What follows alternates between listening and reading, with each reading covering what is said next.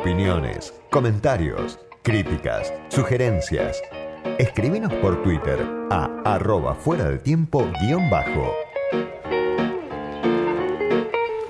Mariana González es economista, licenciada en Economía por la Universidad de Buenos Aires, doctora en Ciencias Sociales y coordinadora del Centro de Investigación y Formación de la República Argentina, el Centro CIFRA, el Centro de Estudios de la CTA de Hugo Yasky. Mariana, soy Diego Genud, gracias por atenderme. Hola, ¿cómo estás? Buenas tardes. Buenas tardes. Bueno, te molestábamos porque vimos el último informe de Cifra, que obviamente siempre analiza la economía, pero en especial la cuestión de los ingresos, de los salarios, del trabajo, y me interesaba el contraste que marcaban, ¿no? En el último informe, el informe de mayo, que muestra, por un lado, cómo se empieza a notar la recuperación en la creación de empleo, incluso hay empleo que se crea que es empleo de calidad, dice el informe, pero el contraste son los salarios, que empeoraron porque siguen cayendo o no se recuperaron y muestran una distribución del ingreso que cada vez es peor, ¿no? Crece la desigualdad. Eh, ¿Qué está pasando? ¿Cómo se explica este fenómeno de creación de empleo? Mejora incluso en la calidad del empleo, pero salarios que están muy por detrás de la inflación y distribución del ingreso que empeora. Y yo creo que para explicarlo necesitamos entender un poco el proceso previo ¿no? a la situación que estamos analizando. No hay que olvidarse que venimos de atravesar dos crisis muy profundas. Tenemos la crisis, eh, sobre todo el final del gobierno de Macri en 2018 y 2019, que implicó eh, sobre todo que tuvo un impacto muy fuerte sobre los salarios, el poder adquisitivo de los salarios y de los ingresos. Eh, y luego, en 2020, el impacto de la pandemia. Entonces, el proceso que estamos viendo es el de recuperación después de ese impacto de la pandemia, que efectivamente se destaca por, porque la economía creció fuertemente el año pasado y porque también se ve una generación de empleo y que es una generación además de, empleo también registrado, también de calidad, pero no llega todavía a los salarios. Eh, y ahí podríamos pensar, eh, por un lado, en que el mercado de trabajo recién se está recuperando, que la clase trabajadora está, digamos, golpeada y, cuesta tener ese poder de negociación para cambiar de un día para otro las, condiciones laborales y los salarios. Y por otro lado, también que podría haber un mayor eh, empuje por parte de las políticas públicas para que tratar de, de acelerar un poco esa mejora de los ingresos que de más está decir, el contexto inflacionario no ayuda para nada, sino todo lo contrario, ¿no? Es eh, permanentemente una, una puja entre cuánto suben los salarios nominales y cuánto la inflación, y en eso eh, la recuperación cuesta muchísimo. Estamos más o menos al mismo nivel salarial de los salarios registrados que tenían a fines del gobierno de Macri. O sea que de la caída que tuvo lugar en ese momento, no, no hay aún una, una mejora. Te quiero preguntar por un dato que ustedes mencionan, porque me parece que, claro, eh, eh, está hoy en discusión eh, muchas veces, da la sensación también el diagnóstico, ¿no? ¿Dónde estamos parados? Ustedes dicen y toman datos del INDEC, si no me equivoco, de la cuenta de generación de ingresos, se perdieron cinco puntos, perdieron los asalariados, los trabajadores en el reparto de la torta en 2021 con respecto a 2020, ¿no? Cinco puntos menos que eh, pasaron a, formar parte de, la rentabilidad empresaria. Sin embargo, el gobierno toma otro indicador, que es el del coeficiente Gini, y dice mejoró la distribución del ingreso. Ustedes toman los datos del INDEC y dice empeoró, empeoró cinco puntos la distribución del ingreso en 2021, un año de crecimiento. Eh, ¿Podés explicar esto? ¿Por qué toman un, un dato y no otro? ¿Qué le responderías a, a los funcionarios del gobierno que dicen, como Martín Guzmán, por ejemplo, que mejoró la distribución del ingreso el año pasado? Em, en principio estamos haciendo referencia a, cuestiones diferentes, ¿no? Mm. En, ambos casos nos referimos a la desigualdad, a la distribución del ingreso, pero cuando hablamos de la participación de los trabajadores en el PBI, lo que estamos mirando es a los asalariados en conjunto y cuánto eh, la masa de salarios que reciben representa sobre el Producto Bruto. Es una forma de mirar cuánto los trabajadores apropian de esa riqueza producida. Y eh, tal como vos decías, eh, ese porcentaje en el 2021, el año que pasó, fue de 43%, cuando en 2016 era de 52%. La pérdida es aún, aún mayor todavía. Eh, eso tuvo que ver, cuando uno mira específicamente lo que pasa entre el 20 y el 21, con que la recuperación económica se dio con mejora de la productividad, crecimiento económico, pero no una mejora sustantiva de los salarios. Luego, por otra parte, está la cuestión de la desigualdad al interior de la clase trabajadora. Sí. Eh, las diferencias entre los trabajadores que más y menos ganan, y eso es lo que una de las formas de mirarla es con el índice de Gini. Nosotros también incluimos en el informe algunas mediciones de esta desigualdad. Eh, sí, se amplió a 24 veces, ¿no? La, la, la, brecha entre los el 10% que más gana y el que menos gana. Antes era 18,4, ahora es 24,1, ¿no? La diferencia. 24 entre veces. Eso, sí, entre el 2017 y, el 2021. O sea, estamos eh, teniendo ese aumento de desigualdad, no solo por este periodo reciente, sino también porque sobre todo la desigualdad entre los ocupados aumentó durante el periodo del gobierno de Macri. Es cierto que esa desigualdad no creció tanto eh, entre el, 20 y el 21, incluso apenas disminuyó.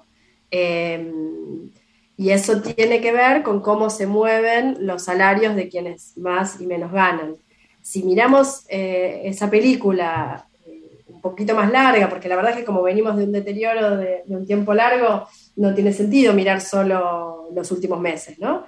Si nos comparamos entonces con 2017, eh, podríamos ver que los ocupados que menos ganan, el 40% que menos gana, tuvo una reducción de sus ingresos laborales de 25%, o sea, un cuarto de poder adquisitivo fue perdido en este tiempo. Y los del 20% que más ganan, del 11%. O sea, ahí se ve el incremento de la desigualdad, pero que, repito, esta, este aumento de la desigualdad se da sobre todo eh, durante el gobierno de Macri, no tanto en este último tiempo.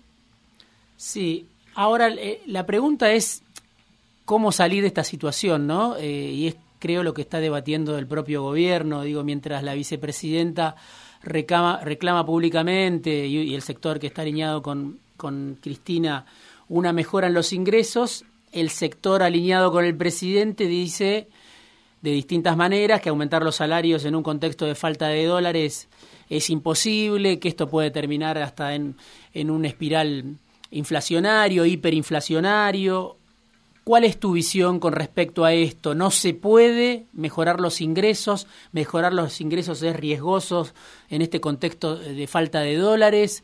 ¿Hay manera de hacerlo? Sí, la verdad es que el problema obviamente es complejo, pero eh, me parece que no es adecuado pensar que los salarios no pueden mejorar. Eh, y especialmente los salarios de quienes menos ganan, Hmm. teniendo en cuenta que tenemos niveles de, pobreza muy altos y, que eh, entre los hogares en situación de pobreza están aquellos donde hay personas que trabajan, ¿no? Y, a pesar de eso están en situación de pobreza. Eh, distintas formas de, incentivar el aumento de los salarios no tienen los mismos efectos sobre la demanda de dólares. Eh, cuando aumentan los salarios de más abajo, no tiene el mismo efecto que cuando aumentan los salarios de más arriba. Y por eso eh, señalábamos, por ejemplo, la importancia de darle más impulso al salario mínimo o incluso de eh, tomar una medida como ya lo hizo Alberto Fernández al inicio de su gobierno y como se hizo también a la salida de la crisis de la convertibilidad, de determinar aumentos de salario de suma fija por decreto, que tienen un impacto mayor en los salarios de más abajo. Luego, por otra parte, está la cuestión de, las divisas y la administración de las divisas, y uno ahí puede poner el eje en frenar los salarios para evitar mayores importaciones o mayores demandas de dólares, o puede poner el eje en otras eh, formas de, control de, ese flujo de divisas. Eh, otro informe de cifra, por ejemplo, mostraba eh, la importancia que tuvo en los últimos dos años la cantidad de divisas que se fueron del país por el pago de deuda del sector privado, de empresas eh, pagando parte del capital de sus deudas en lugar de refinanciarlas. ¿Cuánto es eso en los eh, últimos dos años? Eh, son las empresas que se endeudaron bajo el gobierno de Macri en paralelo al endeudamiento público, ¿no? Y que cancelaron la deuda con, con dólares del Banco Central en estos años, en parte por lo menos. Exactamente, exactamente. Ese es un monto, la verdad que muy importante, que cuando uno ve que tuvimos un superávit comercial un poco excepcional en este tiempo y que tuvo que ver con, la restricción de consumo de la pandemia, una parte significativa se fue por esta vía. Eh, por eso digo que, cuando se habla del tema de divisas eh, hay que ver dónde poner el eje. Eh, no, no, no, todo es decir que, que, hay que frenar el salario para evitarlo. También hay formas de administración del comercio exterior que pueden hacerse y que derivan en distintos patrones de consumo. Eso en algún momento también lo desarrollamos.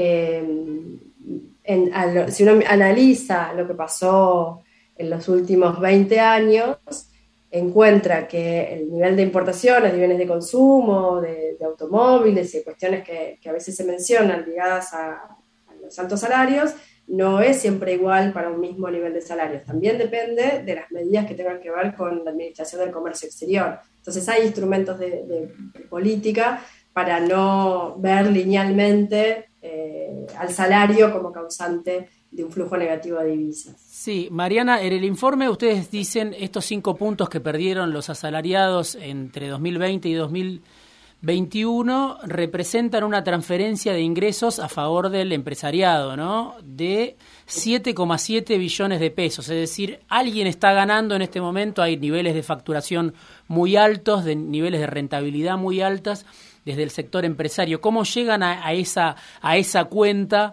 de decir esto es lo que perdieron los trabajadores, 7,7 billones de pesos en un año? y ganaron sectores empresarios que, eh, bueno, son, no sé, quizás los beneficiados por, por este proceso de, recuperación y crecimiento.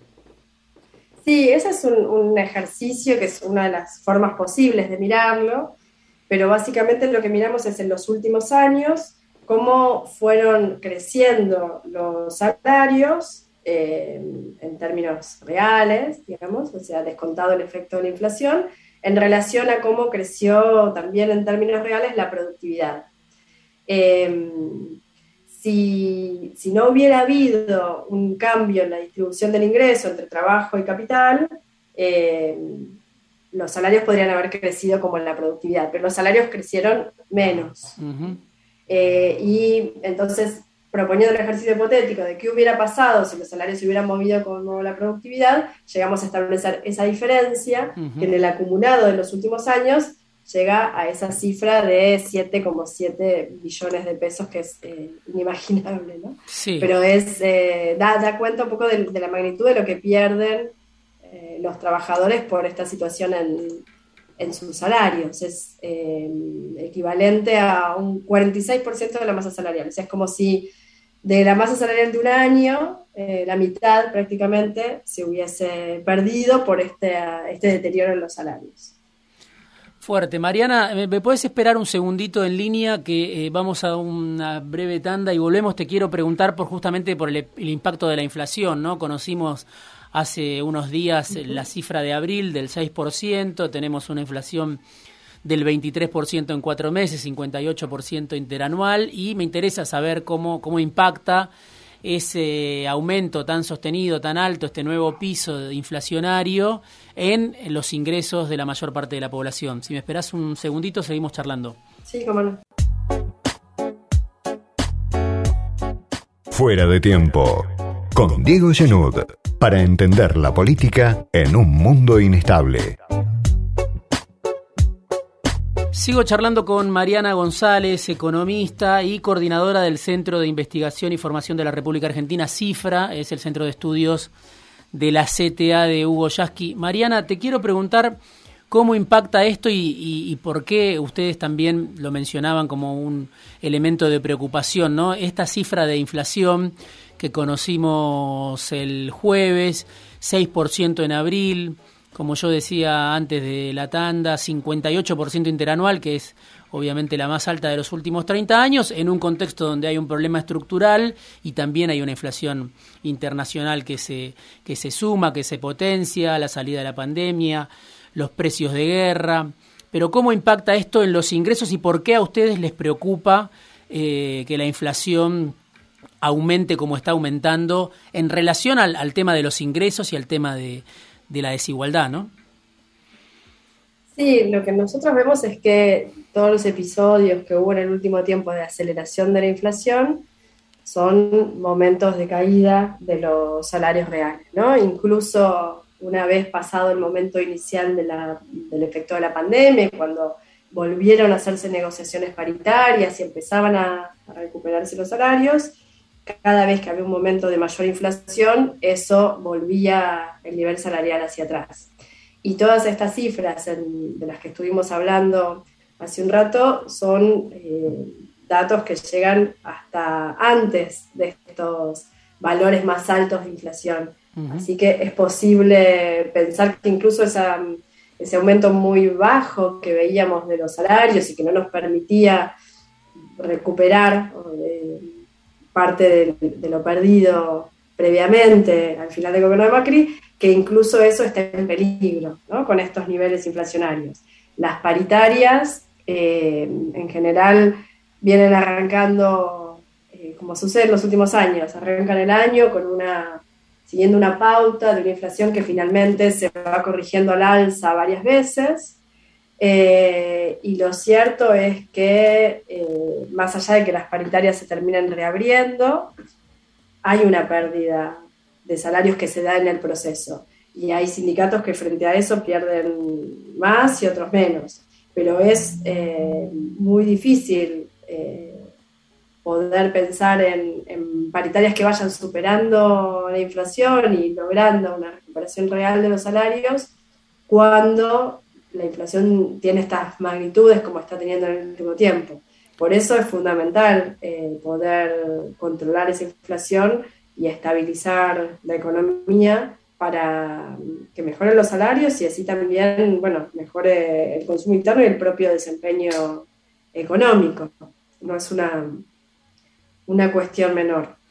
Mariana, te quiero, te quiero hacer escuchar un audio del presidente hace alrededor de dos semanas. El presidente habló para mí por primera vez de esta ecuación que tiene que ver con la caída del salario. ¿Qué pasó durante el kirchnerismo con el salario?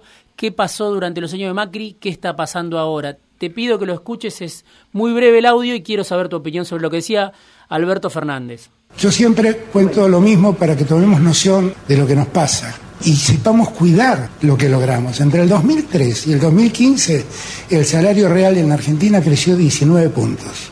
19 puntos. Es decir, que en ese periodo un trabajador tuvo con el mismo ingreso un 19% más de capacidad de compra o de gasto. Ahora, entre el 2015 y el 2019, el salario real se cayó 20 puntos. Lo que tardaron 12 años en conseguir se perdió en 4. Nosotros estamos recuperando poco a poco el salario real y tenemos que recuperarlo más rápidamente. Era Alberto Fernández en un acto eh, con la automotriz Nissan en Córdoba, esto fue hace dos viernes si no me equivoco, junto a Juan Schiaretti.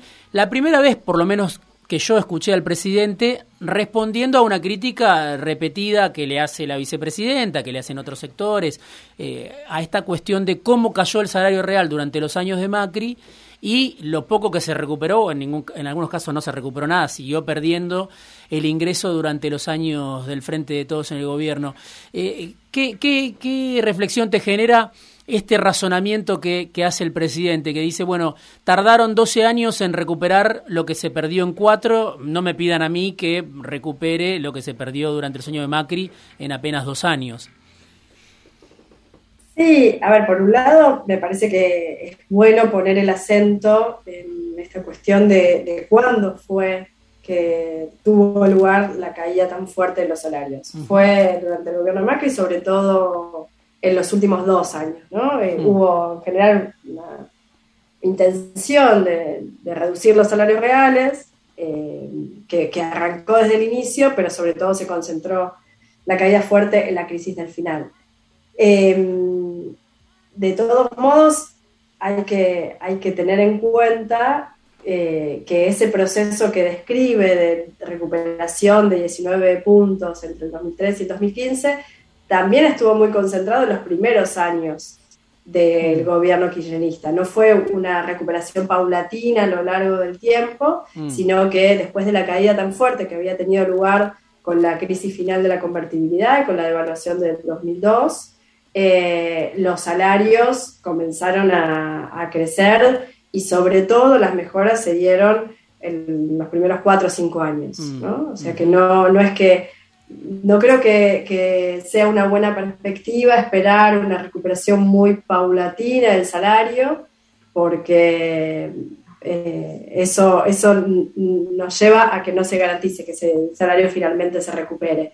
Si venimos de una caída fuerte, eh, sería importante poner todas las herramientas políticas posibles para revertir ese proceso que, se acaba, que acaba de tener lugar. Si la economía vuelve a crecer, se vuelve a generar empleo, hay menor desocupación, hay ganancias empresariales eh, en expansión, bueno, ¿por qué no puede haber una parte de, esa bonanza que llegue a, los asalariados? Digo bonanza y sabiendo las desigualdades que existen, ¿no? Hmm. Pero, pero eh, eso debería darse con, con una mejora de la distribución del ingreso y no con un empeoramiento.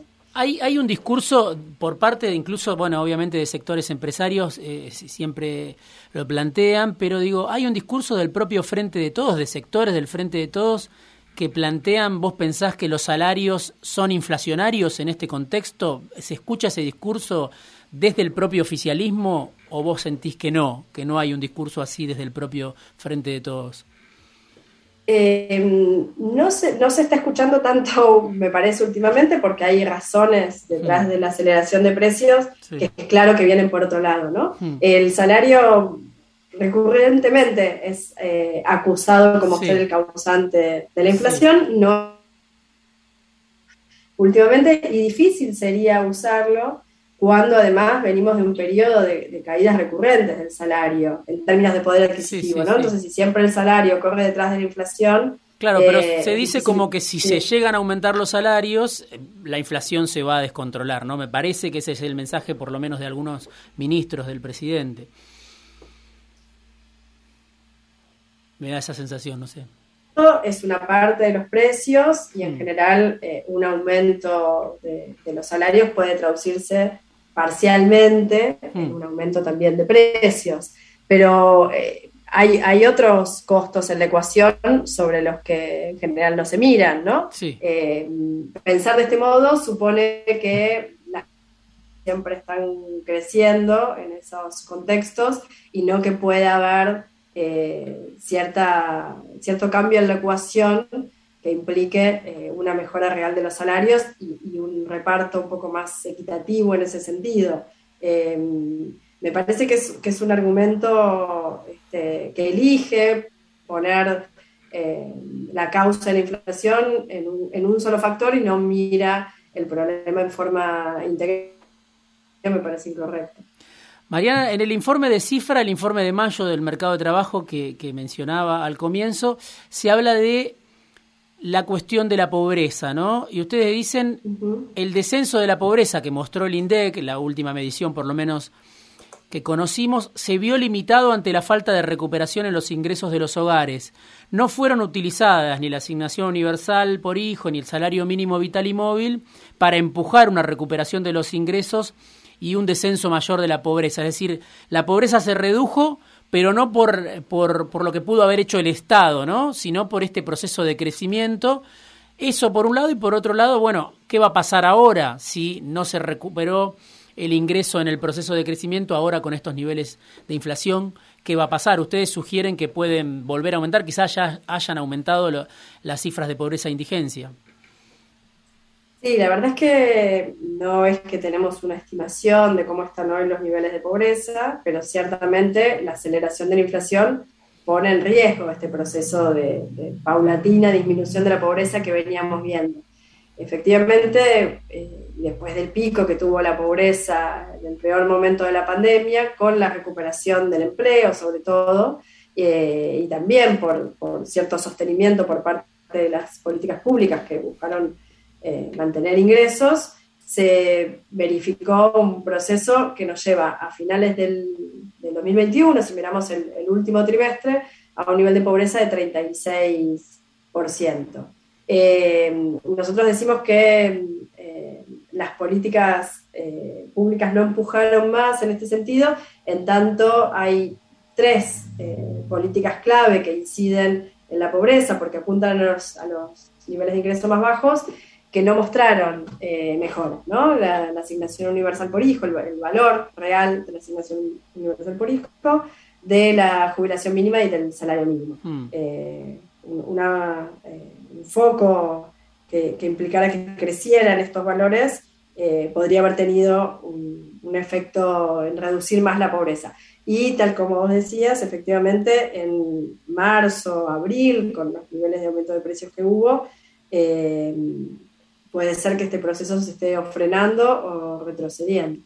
Lo último que te pregunto, me estoy quedando sin tiempo, pero te pregunto por el tema empresas, que ustedes dicen, bueno, hubo una disminución importante de empresas, se perdieron, se destruyeron empresas durante el macrismo de 568.000 a 544.000 aproximadamente entre 2015 y 2019, pero después vino la pandemia y hubo una recuperación, pero ustedes dicen que sin embargo sigue habiendo eh, menos empresas, ¿no? ¿Qué, pasó con, con, las empresas en, los años del frente de todos, después de la pandemia, la salida de la pandemia y en relación a 2015, por ejemplo?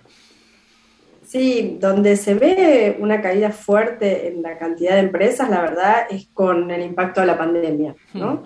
Eh, incluso está concentrada en los meses de abril, de mayo. O sea que ahí digamos que los, empleadores, viendo lo que se venía, mm, eh, aceleraron ese proceso de cierre, ¿no? Seguramente empresas que tal vez ya estaban en dificultades o que vieron que no iban a poder atravesar ese proceso, eh, cerraron. Nosotros ahí lo que vemos son la, cantidad de empleadores que, aparecen eh, registrados ante la FIP y eso lo asimilamos a cierre de empresas y quedó en un nivel bajo que recién empezó a, volver a aumentar hacia finales del 2021. Eh, evidentemente es mucho más fácil eh, o mucho más rápido el efecto de cerrar una empresa hmm. que lo que tiene que pasar para que vuelva, vuelva a, abrir, ¿no? Esto mirando en términos netos, o sea, hay una mejora en el nivel de producción, en el nivel de actividad de las empresas que, que están funcionando y han vuelto a contratar trabajadores,